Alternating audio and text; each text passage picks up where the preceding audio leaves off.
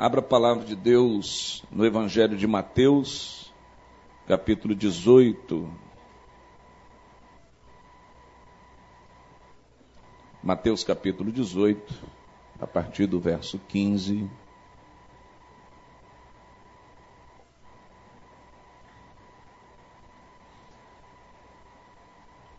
Pela graça de Deus, prego então nessa noite a segunda parte da mensagem, o poder terapêutico do perdão, mensagem pregada no domingo passado. Quem teve aqui no domingo passado à noite? Levanta a mão para ver. Amém.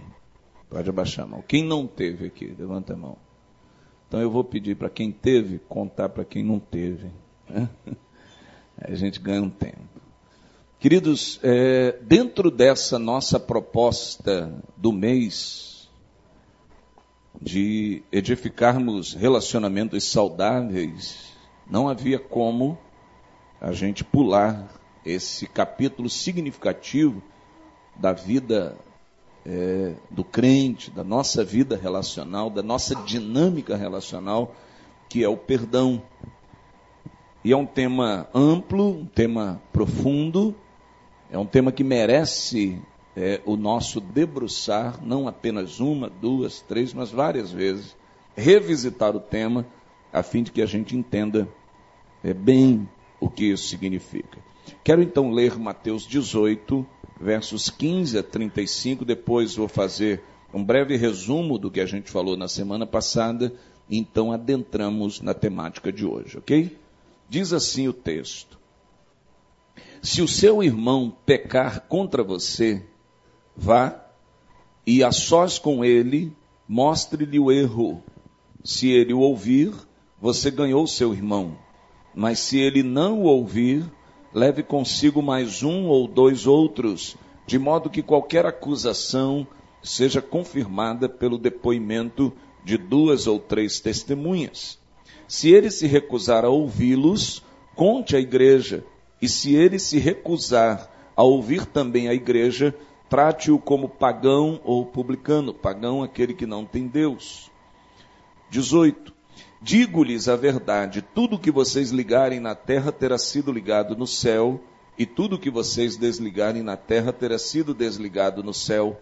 Também lhes digo que se dois de vocês concordarem na terra em qualquer assunto sobre o qual pedirem, isso lhes será feito por meu Pai que está nos céus. Pois onde se reunirem dois ou três em meu nome, ali eu estou no meio deles. E eu creio que essa palavra de Jesus amplia muito o nosso entendimento sobre o agir de Jesus na nossa vida. Às vezes a gente só usa essa expressão na igreja. Onde estiverem dois ou três reunidos, eu estou aí é, no meio deles. Isso é verdade, Jesus está aqui. Né? Nós cremos que Ele está aqui.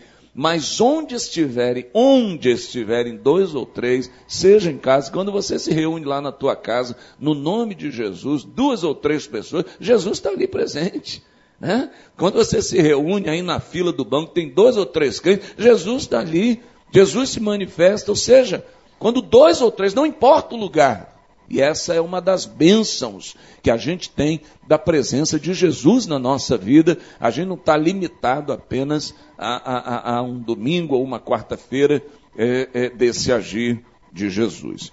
É, o texto continua então a partir do 21. Então Pedro aproximou-se de Jesus e perguntou: Senhor, quantas vezes deverei perdoar a meu irmão quando ele pecar contra mim? Até sete vezes. Jesus respondeu: eu lhe, eu lhe digo, não até sete, mas até setenta vezes sete. Por isso o reino dos céus é como um rei que desejava acertar contas com seus servos. Quando começou o acerto, foi trazido à sua presença um que lhe devia uma enorme quantidade de prata. Se você for lá no texto de Lucas, você vai entender que esse homem devia o equivalente a 276 milhões e 500 mil reais, uma quantia absurda que ele não tinha como pagar. Verso 25: Como não tinha condições de pagar, o Senhor, o Senhor ordenou dele e lhe implorou: Tem paciência comigo e eu te pagarei tudo. O Senhor daquele servo teve compaixão dele, cancelou a dívida e o deixou ir. Mas, e agora um outro que devia a ele oitocentos reais, o texto diz, agarrou e começou o que me deve. Então seu conservo caiu de joelhos e implorou-lhe, tenha paciência comigo e eu lhe pagarei. Mas ele não quis. Antes saiu e mandou lançá-lo na prisão até que pagasse a dívida. Quando os outros servos, companheiros dele, viram o que havia acontecido, ficaram muito tristes e foram contar ao seu senhor tudo o que havia acontecido. Então o senhor chamou o servo e disse: Servo mau, cancelei toda a sua dívida porque você me implorou. Você não devia ter tido misericórdia do seu conservo como eu tive de você. Em outras palavras, Pai, perdoa as nossas dívidas, assim como nós temos perdoado aos nossos devedores. Né? Ou seja, da mesma maneira que a gente tem sido tratado por Deus, no, mesma, no mesmo cancelamento de dívida que o Senhor tem aplicado à nossa vida, nós devemos fazer ao outro. Como Jesus diz: aquilo que quereis que os homens vos façam, façais vós a eles também. Esse é o ensinamento. 34. Irado, seu sem coração a seu irmão. Amém. Esse é o texto que Jesus simboliza aqui o que é o reino dos céus, para que a gente entenda. E aí, na semana passada, visitando alguns textos bíblicos, nós vimos, em primeiro lugar, que perdão é a essência do Evangelho. Falar do Evangelho e não falar de perdão é impossível eu e você só estamos aqui, só podemos nos apresentar como filhos e crentes porque Cristo nos perdoou, porque Deus nos perdoou todos os pecados. Nós somos fruto do perdão de Deus, iniciativa dele que nos perdoou todos os pecados. Também aprendemos aí na experiência de Pedro que perdão é de aplicação ilimitada. Sete vezes não, setenta vezes sete. Não há limite para o perdão. Não há como impor perdão. Não há como uma pessoa dizer, comigo só erro uma vez, é o padrão, ano eu perdoo dez vezes, com aquele dali não. Ou seja, o perdão é ilimitado e aplicável a todas as pessoas de acordo com o padrão bíblico. Terceiro, perdão, aprendemos também que perdão é uma expectativa de Deus para a nossa vida. Deus espera que nós perdoemos. Deus espera que nós é, é, como Paulo diz aos Efésios, que nós sejamos bondosos, misericordiosos, perdoando-nos uns aos outros, porque esta é a vontade de Deus. E ele diz lá em Efésios 4, 31, 32, perdoando-se mutuamente, assim como Deus perdoou vocês em Cristo, sempre lembrando daquilo que nós é, nos valemos do perdão de Deus, aquilo que aconteceu na nossa vida.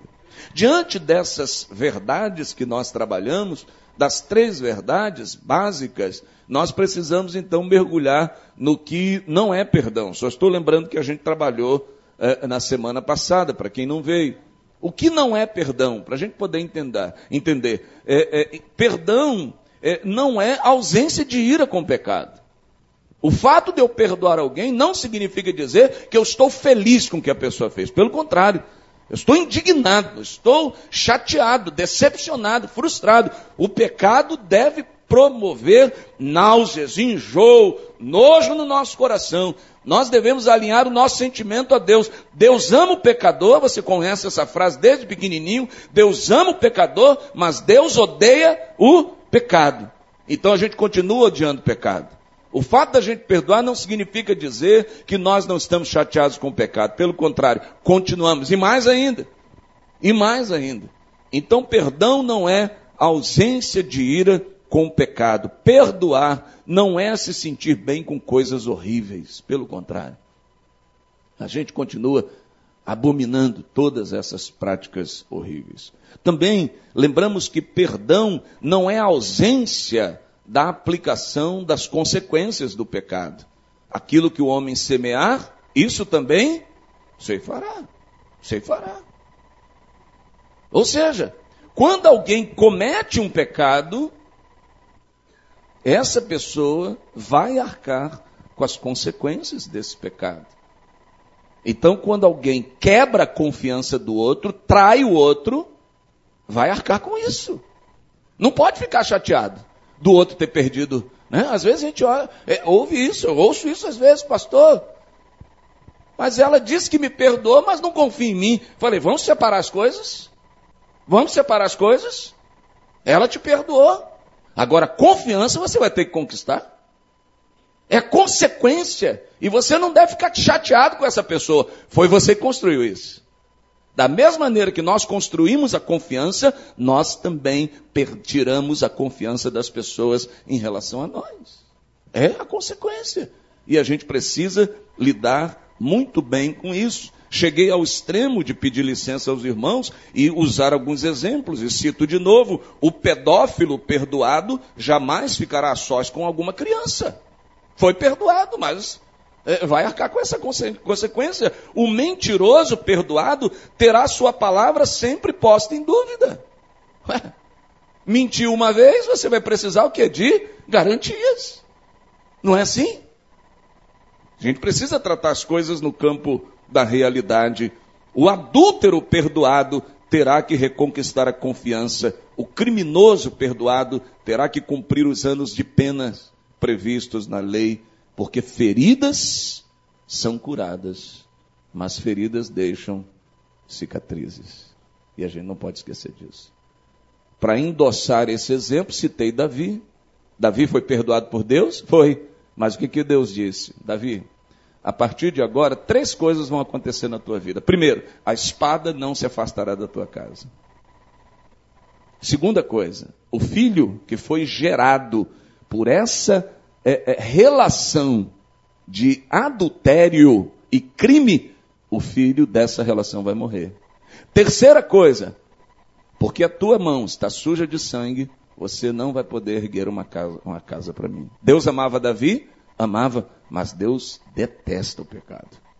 Deus abomina o pecado. É assim. É assim. São as consequências e nós precisamos entender a nossa responsabilidade. Às vezes estamos chateados com os outros por coisas que a gente fez. E a gente esquece da palavra de Deus, que eu costumo dizer que essa é uma das sentenças mais duras da palavra de Deus. Aquilo que o homem semear, isso também se fará. Isso deveria nos levar a um temor e tremor, entendendo o seguinte: nós não temos condição de administrar as consequências do nosso ato. Então, antes de agir, é melhor orar, orar e orar e clamar ao Senhor, e clamar ao Senhor, e clamar ao Senhor, até que o Senhor diga: faz, Senhor. É perigosíssimo a gente tomar alguma decisão.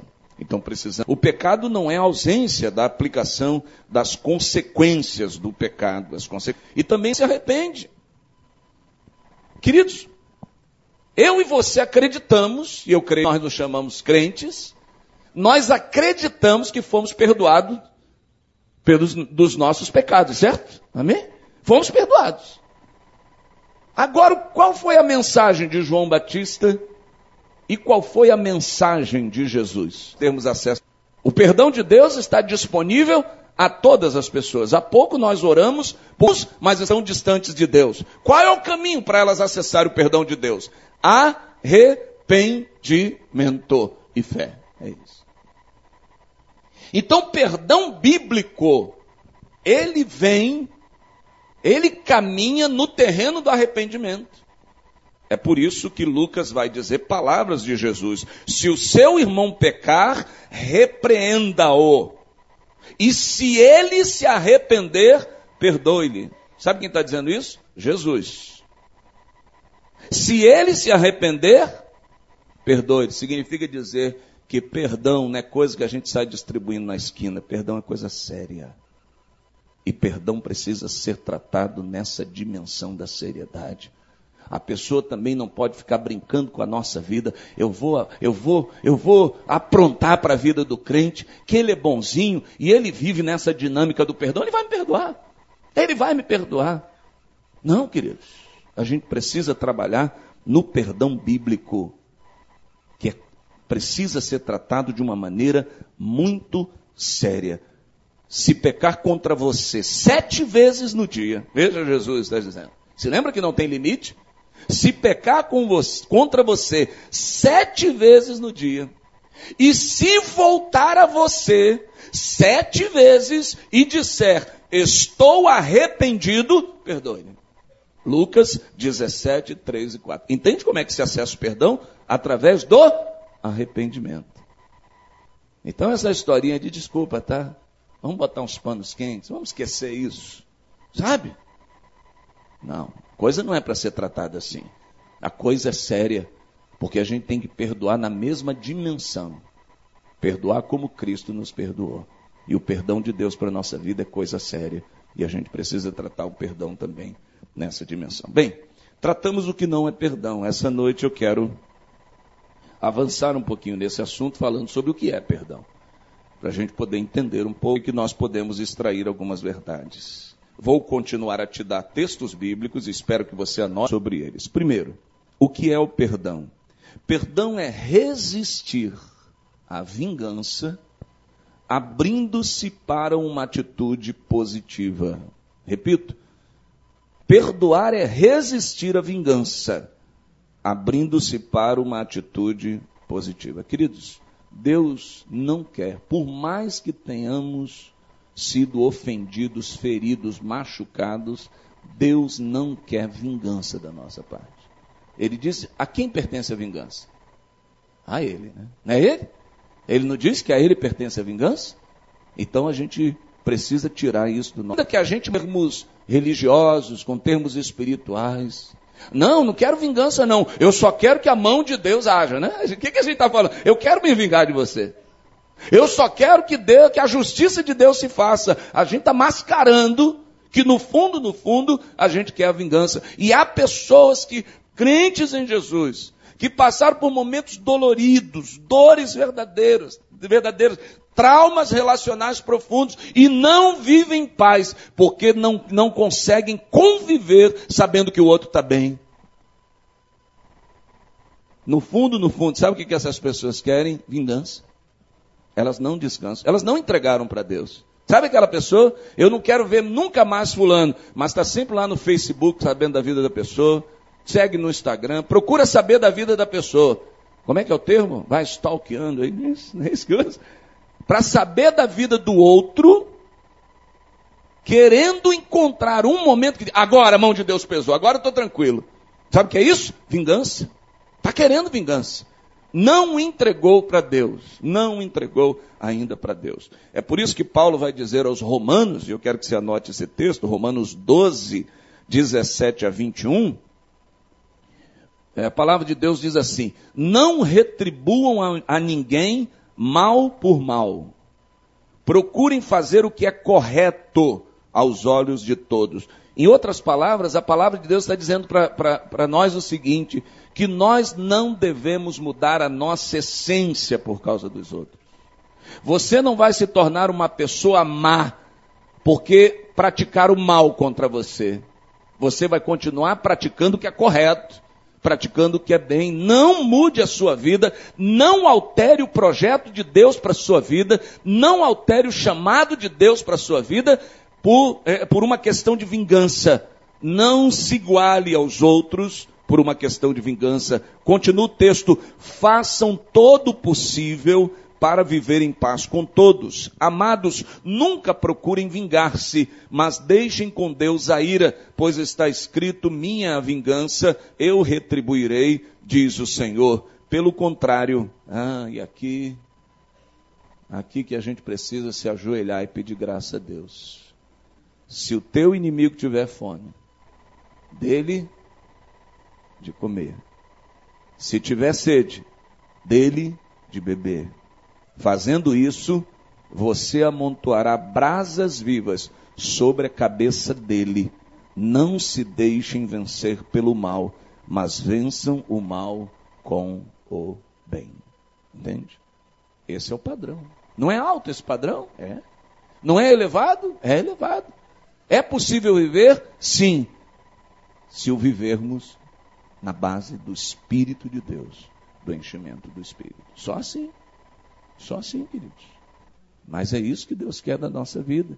Então, perdoar é resistir à vingança, abrindo-se para uma atitude positiva. Então, eu resisto à vingança e eu me coloco nas mãos de Deus para continuar fazendo o que é certo, ainda que fazer o que é certo implique em estender a destra da graça sobre a pessoa que me feriu e que me ofendeu, porque eu não vou mudar a minha essência transformada pelo Espírito de Deus por conta da atitude do outro. Eu não posso. E há muita gente que está bloqueando o projeto de Deus para a sua vida por causa disso. Há muita gente que era alegre, está triste. Há muita gente que estava envolvida no Evangelho, não está mais. Há muita gente que dava testemunho, hoje não consegue dar. Há muita gente que estava com o rosto é, é, brilhando da presença de Deus. Não está mais, porque ainda não entregou essa questão nas mãos do Senhor. Está querendo se vingar. Precisa, precisamos tratar disso. Segundo lugar, o que é perdão? Orar pelo ofensor. Pense em alguém que te machucou. Pense. Certamente nós temos aqui. A Bíblia diz, como nós lemos há, pouco, há pouco tempo, façam todo possível para viver em paz com todos. Façam todo possível. Não significa dizer que a gente vai viver em paz com todos, porque às vezes alguém vai querer brigar com a gente. Não tem isso? Você não quer brigar com ninguém, mas teu vizinho quer brigar com você. Você não quer brigar com ninguém na igreja, mas teu irmão quer brigar com você. Você não quer brigar com ninguém no trabalho, mas a pessoa quer lá. O que, que você faz então com isso? O que, que você faz com esse teu inimigo? O que, que você faz com a pessoa que te machuca, com a pessoa que te faz mal? O que, que você faz? Você faz como João e Tiago Boanerges? Senhor, é, é, é, permita que a gente ore, desça um raio do céu e consuma essa pessoa. É isso que você faz? Mas é isso que dá vontade. Certo? Não é isso que bate no nosso coração?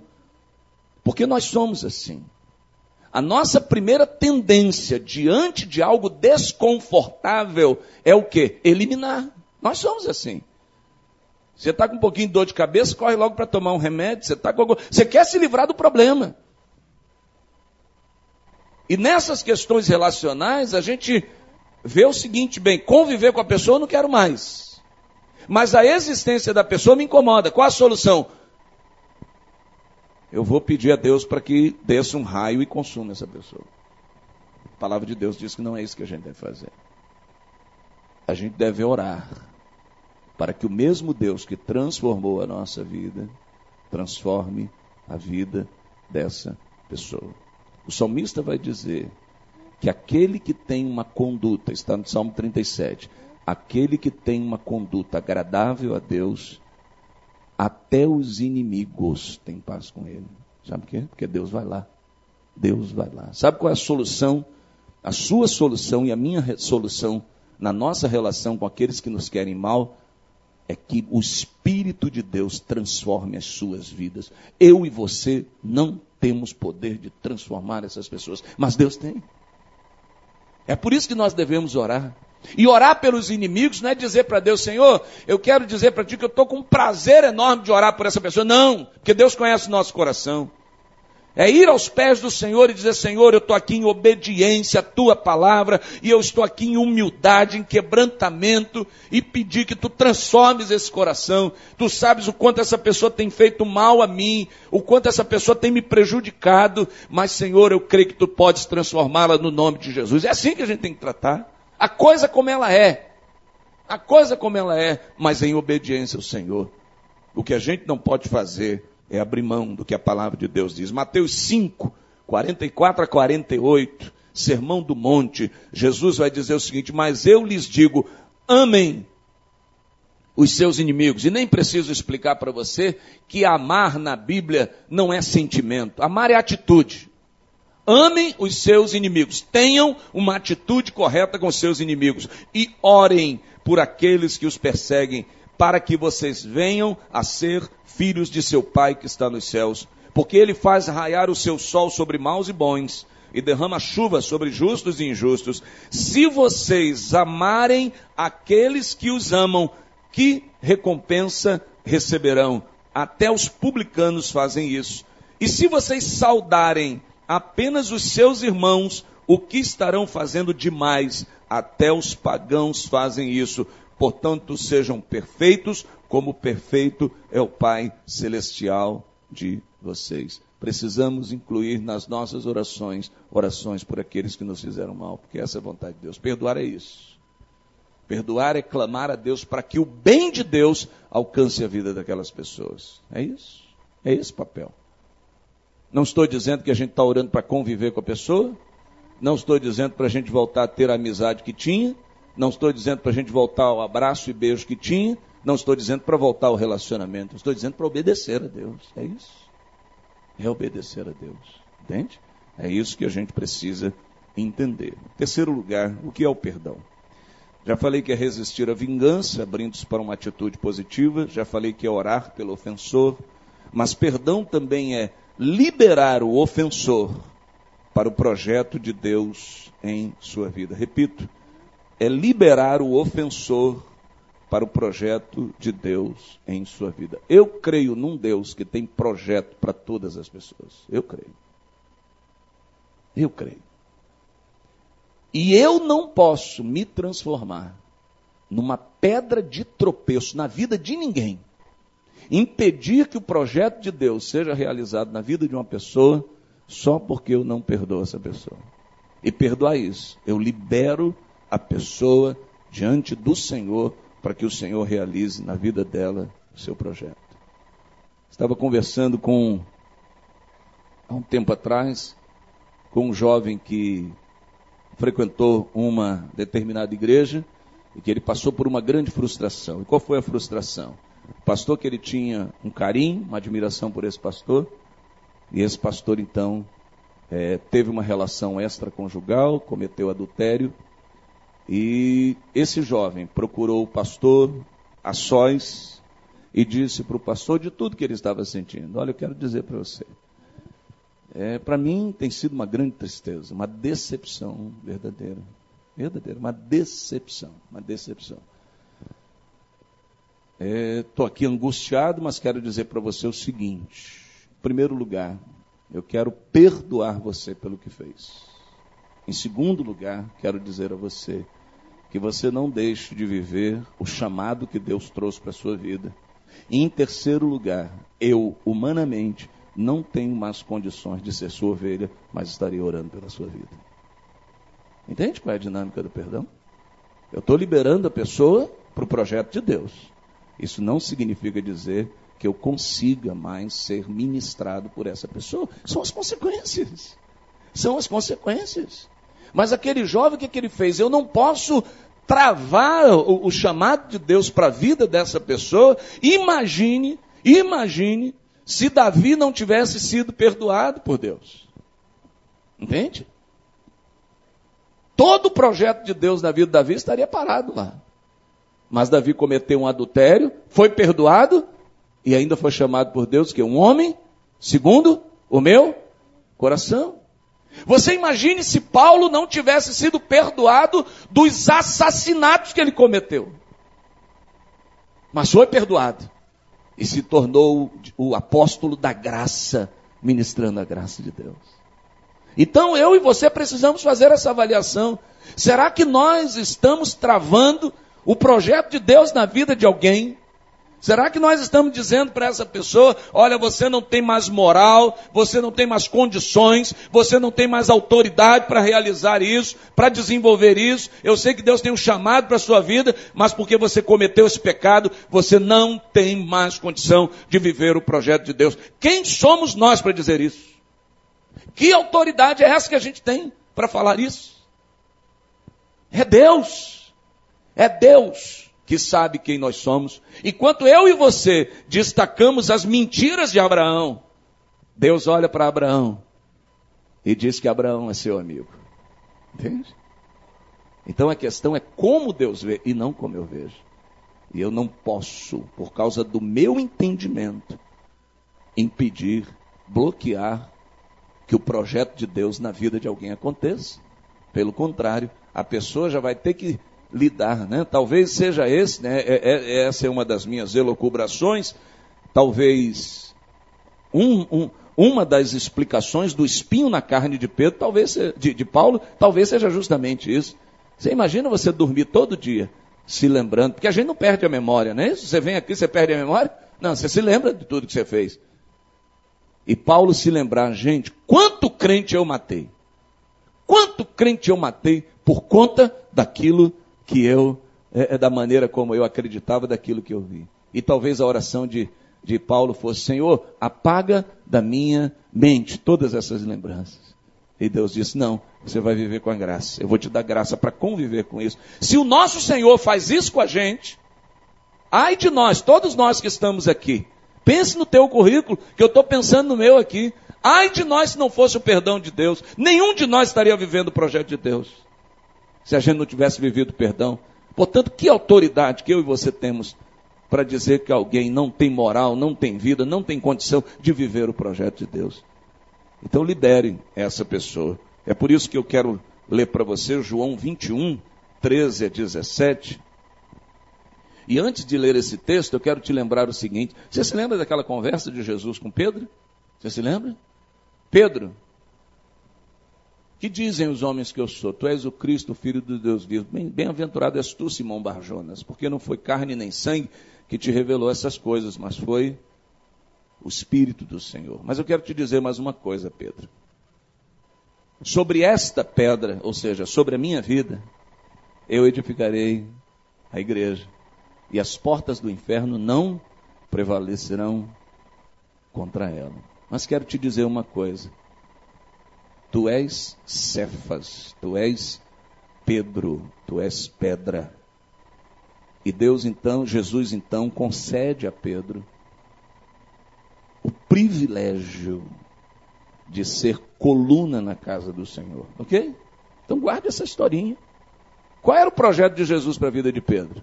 Pedro, eu vou edificar a minha igreja. E a minha igreja vai ser edificada sobre a minha vida. E você vai ter um papel o quê? Importante lá. Você não vai ser melhor do que ninguém. Mas há um ministério para a tua vida. Pois bem, o tempo passa. E eis que Pedro, o que é que faz? Nega Jesus. Nega quantas vezes? Uma, duas, três vezes. Imagine Pedro aqui na igreja. O que, é que você faria com Pedro? Pedro, se lembra aquele ministério que você ia assumir, Pedro? Tem mais chance não, Pedro. Acabou. Você não tem condição, você não tem moral, Pedro. Pedro, você se lembra que você ia participar de tal atividade da igreja, ó Pedro? Agora, você, Pedro, você vai ter que ficar ali, ó, bem escondidinho, Pedro. Quanto menos você aparecer, melhor, Pedro. Sabe o quê? Sabe como é que é o povo, Pedro? Talvez a gente fizesse assim com Pedro. Pedro, então, se quebranta, chora amargamente, e Pedro, então, entende o seguinte: acabou. Não tem mais jeito. Sabe o que eu vou fazer? Eu tinha largado tudo para seguir a Jesus. O que, que eu vou fazer? Vou voltar para lá, vou pescar. Vou viver do que eu fazia antes. E aí a gente chega em João, capítulo 21, versos 13 a 17. Jesus aproximou-se, tomou o pão e o deu a eles, fazendo o mesmo com o peixe. Esta foi a terceira vez que Jesus apareceu aos seus discípulos, depois que ressuscitou dos mortos. Depois de comerem, Jesus perguntou a Simão Pedro: Simão, filho de João, você me ama realmente mais do que estes? Disse ele: Sim, Senhor, tu sabes que te amo. Disse Jesus: Cuide dos meus cordeiros. Ah, a gente ia dizer: Jesus, você está louco, Jesus? Jesus, você está louco? Você está dizendo para Pedro cuidar da igreja, Pedro cuidar do teu rebanho. Jesus, onde é que você está com a cabeça, Jesus? É, é, é ele que te negou. Nós fugimos. Nós fugimos da presença dele. Só que ele abriu a boca para dizer por três vezes: Não conheço esse cara, não conheço Jesus, não conheço essa pessoa, não estive com ele. Mas Jesus diz: Apesar disso tudo, cuide dos meus cordeiros. O texto continua. Novamente Jesus diz: Simão, filho de João, você realmente me ama? Ele respondeu: Sim, Senhor. Tu sabes que te amo. Segunda vez. Disse Jesus: Pastorei as minhas ovelhas. Pela terceira vez ele lhe disse: Simão, filho de João, você me ama? Pedro ficou magoado por Jesus ter lhe perguntado pela terceira vez: Você me ama? Ele disse: Senhor, tu sabes todas as coisas, e tu sabes que eu te amo. Disse-lhe Jesus: Cuide das minhas ovelhas. O que, que Jesus está dizendo para Pedro? Pedro, eu te disse lá atrás que se alguém pecar sete vezes, que a gente não deve perdoar só até sete, mas se for necessário até setenta vezes sete. Você pecou três vezes, você me negou três vezes. Por três vezes eu quero te dizer que o projeto para tua vida está de pé. O projeto permanece o mesmo. Porque houve arrependimento no teu coração. É porque Pedro diz: Tu sabes todas as coisas. Deus conhecia o coração de Pedro e o projeto de Deus estava de pé. Se Jesus faz isso com Pedro, se Jesus faz isso comigo e com você, quem somos nós para dizer que o projeto de Deus está anulado sobre a vida de uma pessoa? Certamente Pedro teve que lidar com essa questão. Conviver é a consequência. Ainda hoje, passados esses anos todos, quando eu perguntei aqui, e Pedro, o que, que ele fez? Negou. A gente já sabe. Pedro teve que conviver com isso. Nós temos que conviver com o nosso passado. Nós temos que conviver com as lembranças dos nossos erros. Nós temos que conviver com as cicatrizes que nós eh, colocamos na vida das pessoas. Nós alteramos a vida de muita gente. Nós tornamos a vida de muitas, muitas pessoas algo ruim, algo desgostoso, algo frustrante. E a gente precisa entender isso. Mas ainda assim Deus nos perdoou e nos deu a palavra de que o seu projeto sobre a nossa vida está de pé. Se ele faz isso conosco, quem somos nós para impedir algo na vida de alguém? Portanto, o perdão é liberar o ofensor para o projeto de Deus da sua vida. É fazer como aquele jovem que procurou o pastor, olha, segue o chamado de Deus. Eu, humanamente, vou ter dificuldade. Eu vou ter dificuldade, estou abrindo meu coração. Mas vai, Segue o teu caminho, não deixa o projeto, não deixa o chamado de Deus para trás na sua vida. Eu creio que aquela palavra foi abençoadora, que aquele pastor voltou ao ministério e tem sido restaurado. Entende, queridos? Como é que é a dinâmica que a gente precisa entender do perdão? Se tenho algum tempo, quero falar ainda sobre as consequências em não perdoar. Então, já disse para você as verdades sobre o perdão, as verdades máximas sobre o perdão. Já falei sobre o que não é perdoar e já falei o que é perdoar. Agora, as consequências em não perdoar. Pense aí, alguém que você ainda não perdoou. Eu estou falando perdoar de verdade. Falando perdoar de verdade, nessa dinâmica. Você tem orado por essa pessoa? Você já liberou essa pessoa? Já liberou? Ou se você souber que essa pessoa está em algum ministério, você dizia, ah, isso me sufoca, eu não aguento, eu não aguento saber disso. Eu tenho que ir lá contar para alguém o que ele fez. Se esses sentimentos batem no teu coração, você não liberou essa pessoa. Você não liberou. Se você está esperando que aconteça alguma coisa com essa pessoa, para você se sentir vingado, você não perdoa de verdade. Estou falando perdoar de verdade. Se afastar da vingança, orar pela pessoa e liberar a pessoa para o chamado de Deus. Isso é perdoar consequências em não perdoar. Quando eu não perdoo, o que, que acontece? Eu me mantenho aprisionado. Veja que coisa. Eu me mantenho aprisionado. O que, que aconteceu com esse moço que teve os seus 276 milhões e 500 mil reais liberados, perdoados, essa dívida cancelada, mas não perdoou a dívida do outro? Onde é que ele foi parar? Na prisão. Porque quando nós não perdoamos, nós que ficamos aprisionados e a gente que está presa a uma situação na sua vida, já se passaram 5, 10, 15, 20, 30 anos e a pessoa está presa à situação. É ela que está aprisionada. O outro está tocando a vida, mas ela está presa. Quando a gente não perdoa, a gente fica aprisionado. E a gente precisa pedir a Deus que nos ajude. Não perdoar é manter-se aprisionado a um evento, a uma falta, é não permitir seguir em frente. É gente que parou na vida, parou na história. O projeto de Deus está ali. É, é, Deus tem mais coisas para realizar a pessoa, mas a pessoa não cresce, não amadurece, não vive o que Deus tem para ela. E, e basta conversar meia hora com a pessoa que o assunto vem, porque Jesus disse que a boca fala do que o coração está cheio. Mostra que isso não está resolvido. Mostra que não está resolvido. Então, quando nós não perdoamos, nós nos mantemos aprisionados. Quando nós nos não perdoamos, nós nos mantemos privados da graça.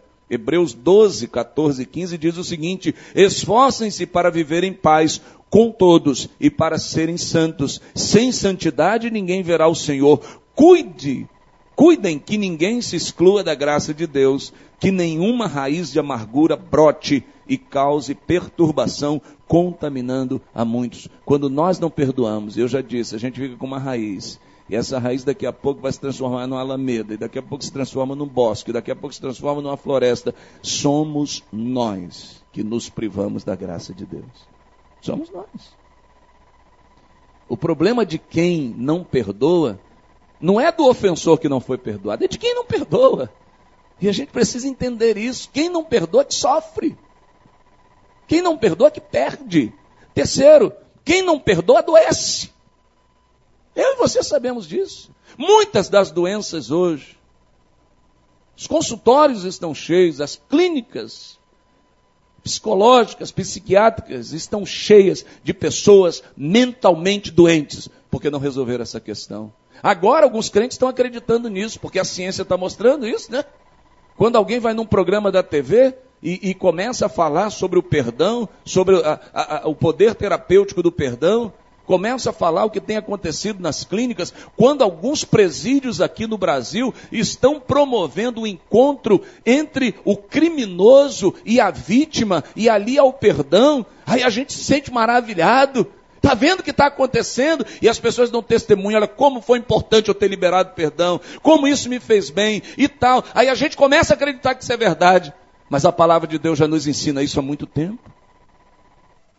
Quando nós não perdoamos, somos nós que adoecemos. Muitas enfermidades físicas têm causa numa alma adoecida. Não quero trazer os dados aqui, mas pesquisei muitos dados. Fiquei chocado com os dados que eu é, é, apurei é, é, em pesquisa sobre isso. É tanta coisa, tanta coisa, mas uma relação de enfermidades, tanta coisa, vai da ponta do pé à cabeça. Enfermidades diagnosticadas em fundos relacionais não resolvidos. Tremendo isso. Angústia, mágoa, frustração, raiva, rancor acabam por promover enfermidades que vão da queimação no estômago passando pela falta de ar, chegando até a pressão alta e infarto. Só destaquei essas aqui. Estou falando de casos diagnosticados. Diagnosticados. Estudos mostram isso. Portanto, se a gente pudesse usar aquele slogan do Ministério da Saúde, a gente diria: perdoar faz mal. A saúde faz mesmo. E como faz a doença?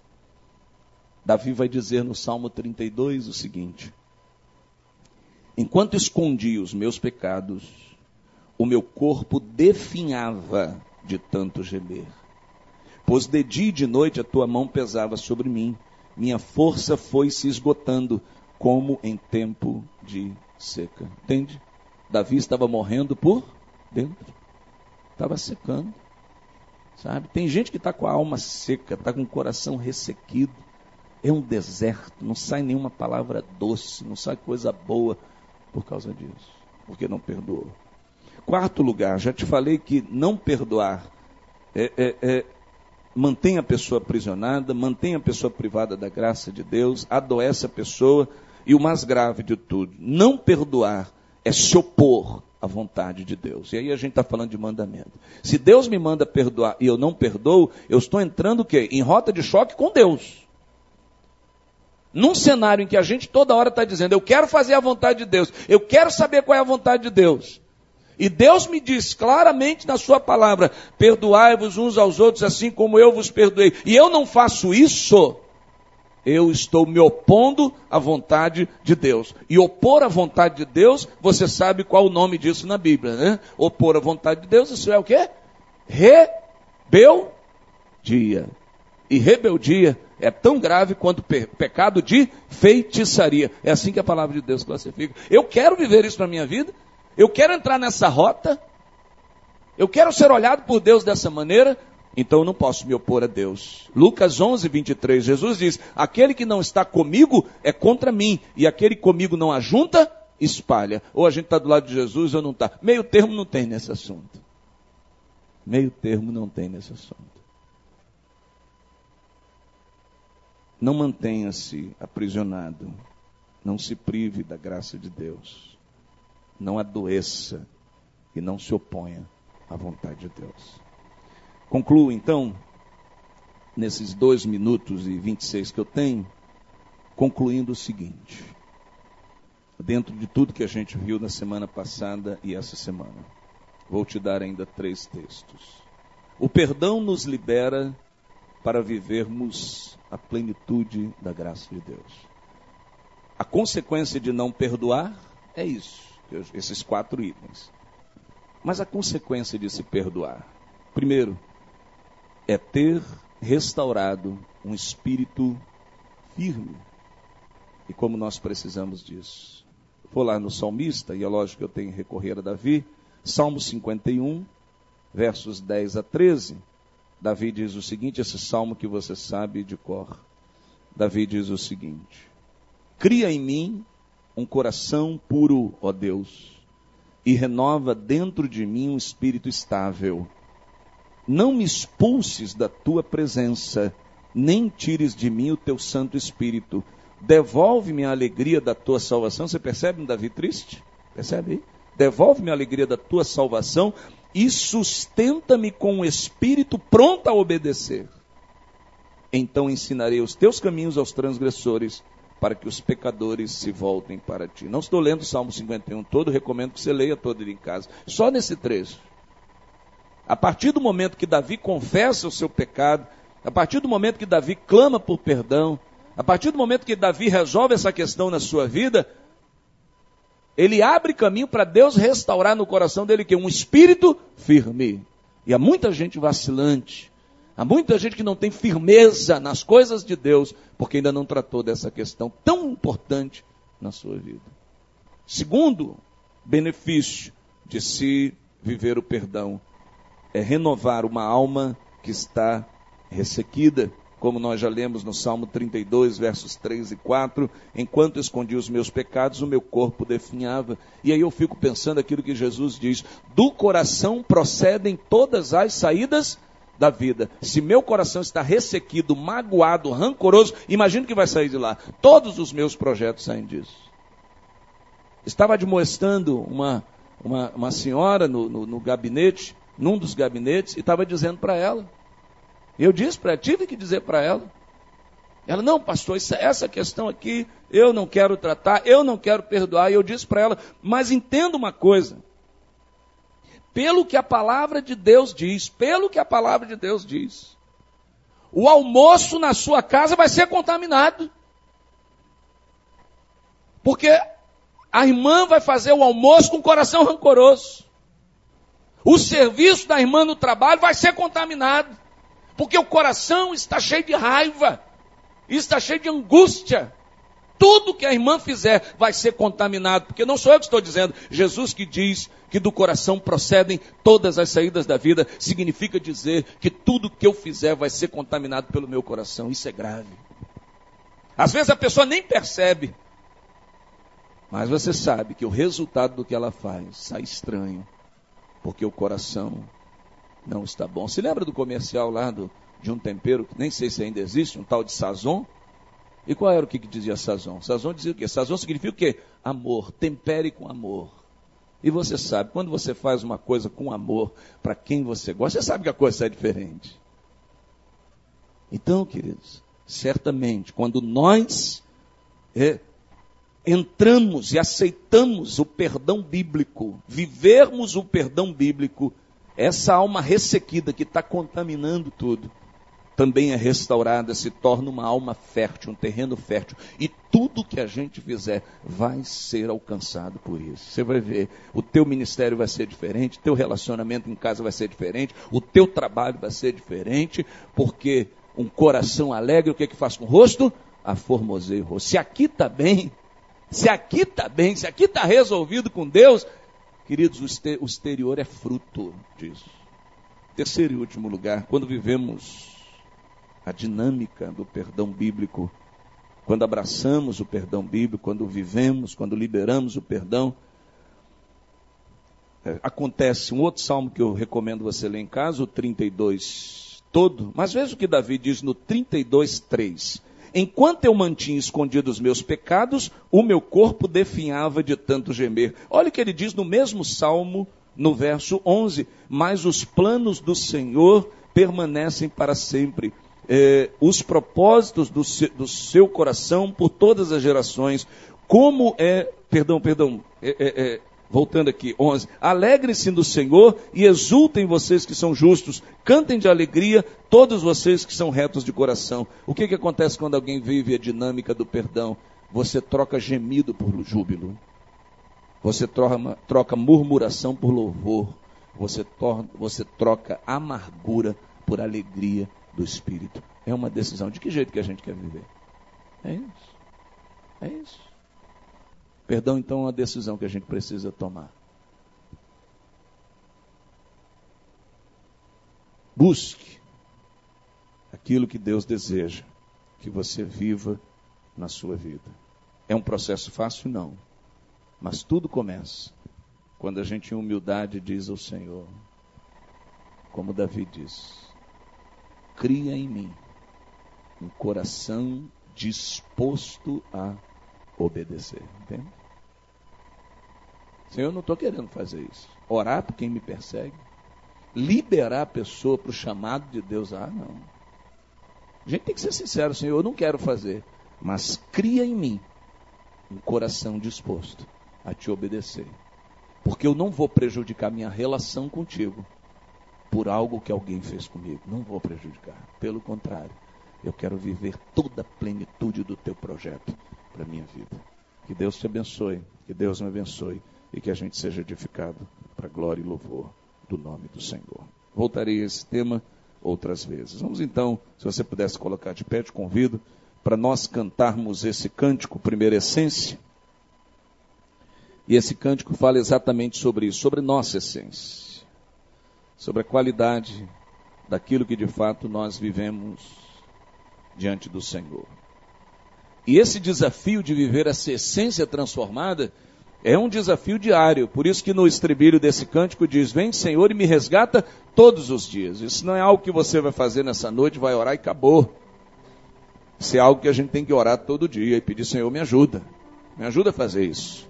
Me ajuda a viver isso, para glória e louvor do teu nome. Vem me resgata todos os dias, para que eu possa te adorar.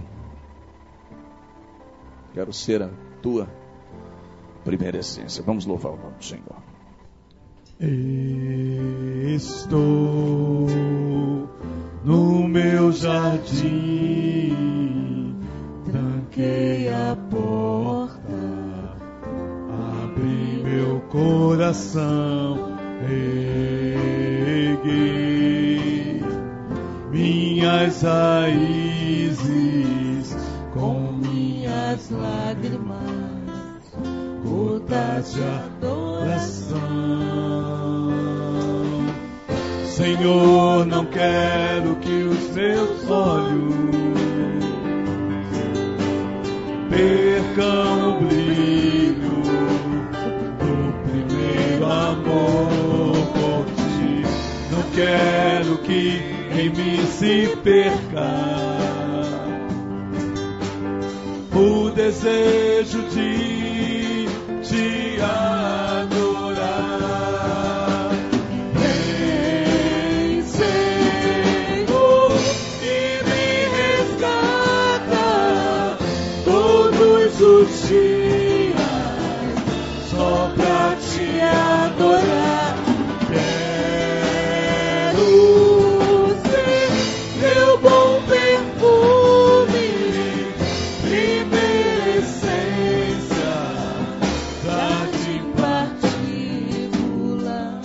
Nós vamos cantar esse cântico mais uma vez, e como não poderia deixar de ser, eu vou descer, vou estar aqui. Se você quiser vir aqui para que eu esteja orando pela sua vida, talvez hoje seja o dia de você liberar alguém, de você se libertar, de você sair desse desse aprisionamento que não está fazendo bem para a tua vida, pelo contrário, está destruindo você. 5, 10, 15, 20 anos, e você não está vivendo o melhor de Deus, não está vivendo o projeto de Deus. Simplesmente porque fincou um marco na tua vida e não quer sair dali. Não, não é isso que Deus tem para você. Não permita que nada, nem ninguém, altere aquilo que Deus tem feito na sua vida. Não permita que nada nem ninguém impeça tudo aquilo que Deus quer, quer realizar na tua vida. Não deixe que nada, nada atrapalhe a tua relação com Deus. Pelo contrário, peça ao Senhor, Senhor, me dá um, um espírito pronto para te obedecer, que eu não quero deixar o meu coração amargo, rancoroso, eu não quero perder a alegria da salvação, eu não quero perder essas coisas não, Senhor. Eu quero viver todo o teu projeto, tudo aquilo que tu tens para minha vida. Eu quero nessa noite, Pai, colocar minha vida diante de ti, me desamarrar desses grilhões que estão me aprisionando, sair essas cadeias no poder do teu espírito e mergulhar no teu projeto, na totalidade que tu tens para minha vida. Então, queridos, em nome de Jesus, nós vamos cantar mais uma vez. Eu vou estar aqui à frente. Se você quiser acessar do seu lugar, vem aqui. Eu sei que você pode tomar a sua decisão do seu lugar. Mas eu creio que essas decisões externas que a gente toma é algo que nos ajuda a entender que a gente precisa se mover, ficar no mesmo lugar na vida.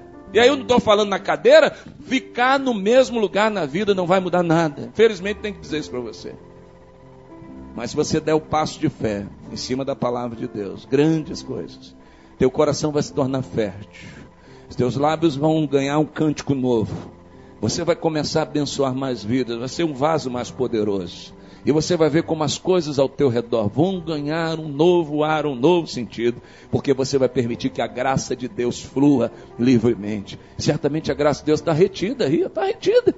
Há coisas que Deus não, não, não pode, não é que Ele não tenha poder, mas pela liberdade que Ele nos dá, Ele permite que a gente decida. E a gente está decidindo viver num deserto, quando Ele tem pastos verdejantes para a nossa vida. Então, em nome de Jesus, eu quero te animar, quero insistir nisso. Quero orar por você. Em nome de Jesus. Enquanto cantamos, se você desejar, vem aqui, vou orar pela sua vida.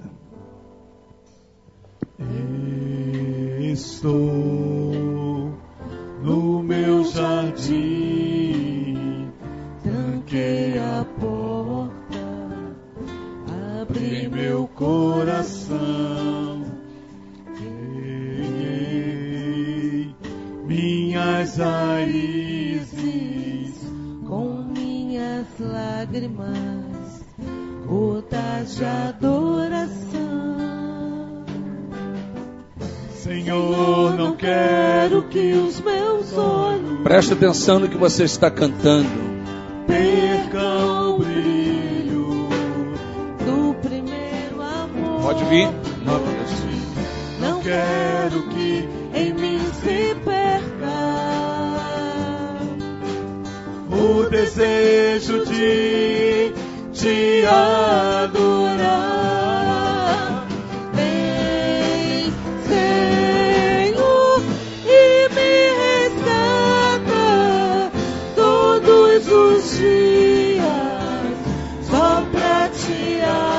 Ao Senhor. Quero ser seu bom perfume, primeira essência, jardim particular. Senhor, e me resgata. Pode vir, venha na fé no nome de Jesus. Todos os dias, só pra te adorar.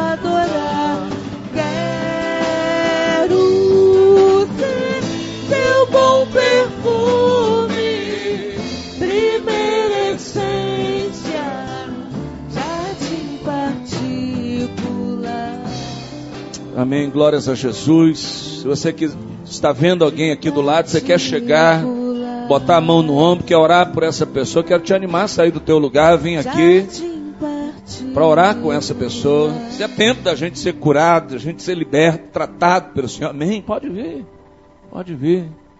Talvez você não conheça a pessoa que está aqui, mas quer chegar junto, abraçar. Queridos, a gente precisa liberar. E nessa noite a gente está dizendo, Senhor, nosso coração está liberado. Liberado para o teu projeto. Liberado para a tua vontade. Para que o nosso coração seja um canal livre onde a graça de Deus flua. As coisas vão melhorar, vão melhorar.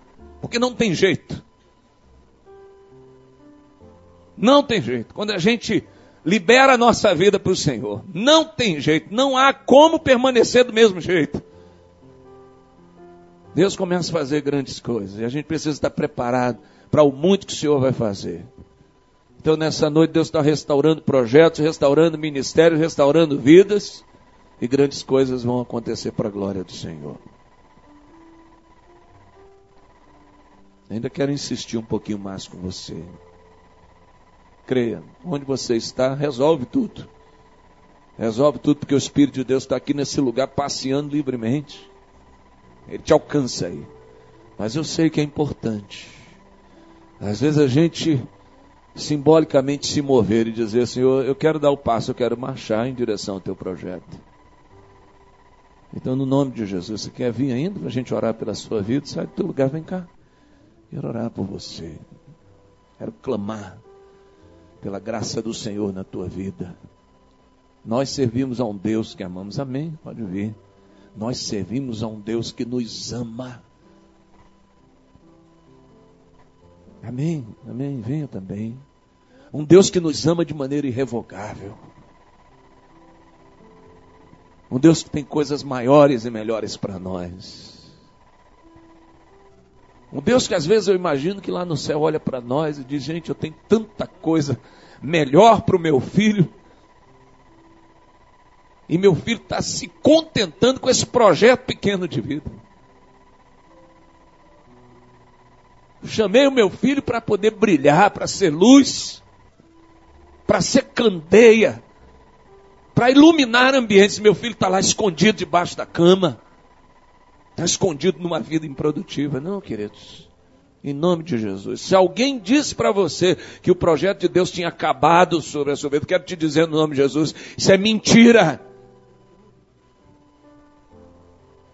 Porque Deus não é homem para mentir, nem filho do homem para se arrepender.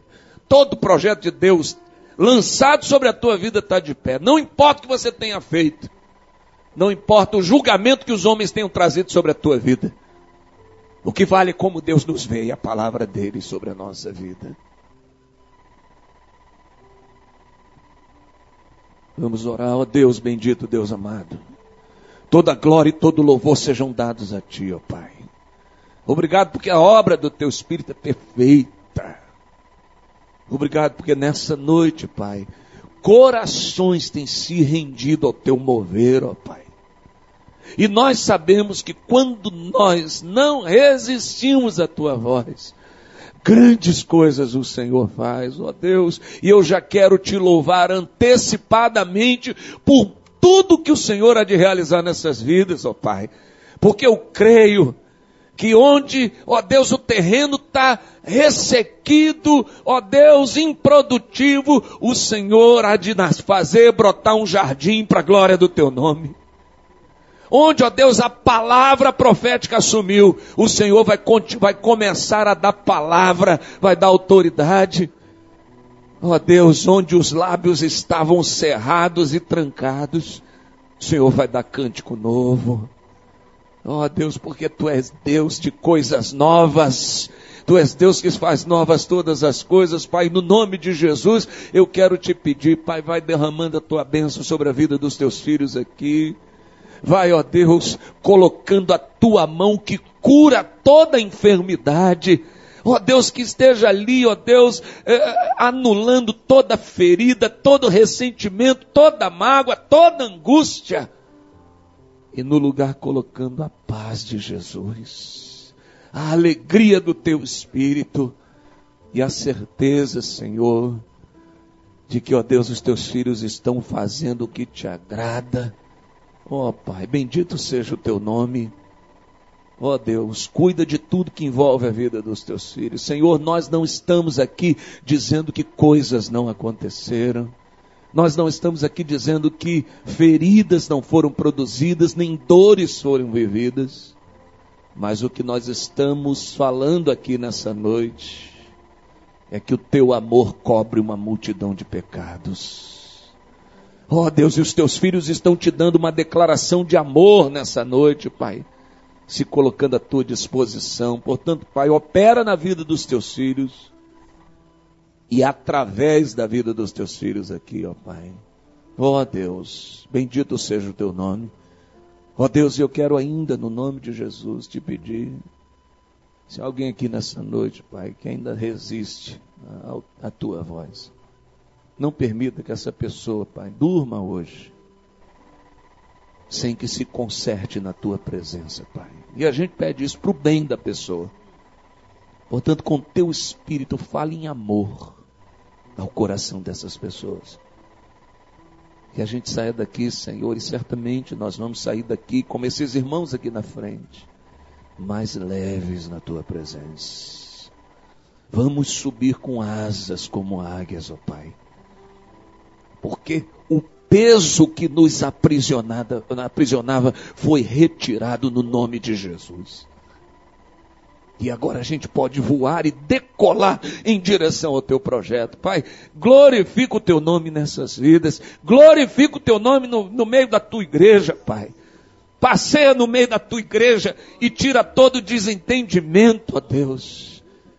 Toda mágoa, tudo aquilo que foi semeado, tristeza, indiferença em relação a irmãos, ó Deus, dificuldade de convivência, ó Pai, vai operando com o teu espírito e permita que permaneça na tua igreja só aquilo que agrada ao teu nome, Pai. Louvado seja o teu nome, porque nós somos abençoados, mas a glória é tua, o louvor é teu, porque só tu és digno. E agora, Senhor, leva-nos em paz aos nossos lares, debaixo da tua boa mão, e que na casa dos teus filhos, nessa noite, só a tua paz entre e tudo que não te pertence seja lançado para fora, e que os teus anjos acampem ao redor da casa dos teus filhos, blindando contra todas as investidas do inimigo, para que os teus filhos durmam em paz e amanhã pela manhã desfrutem das tuas misericórdias novas sobre a vida da tua igreja. É a oração que te entregamos, em nome do Senhor Jesus. Amém.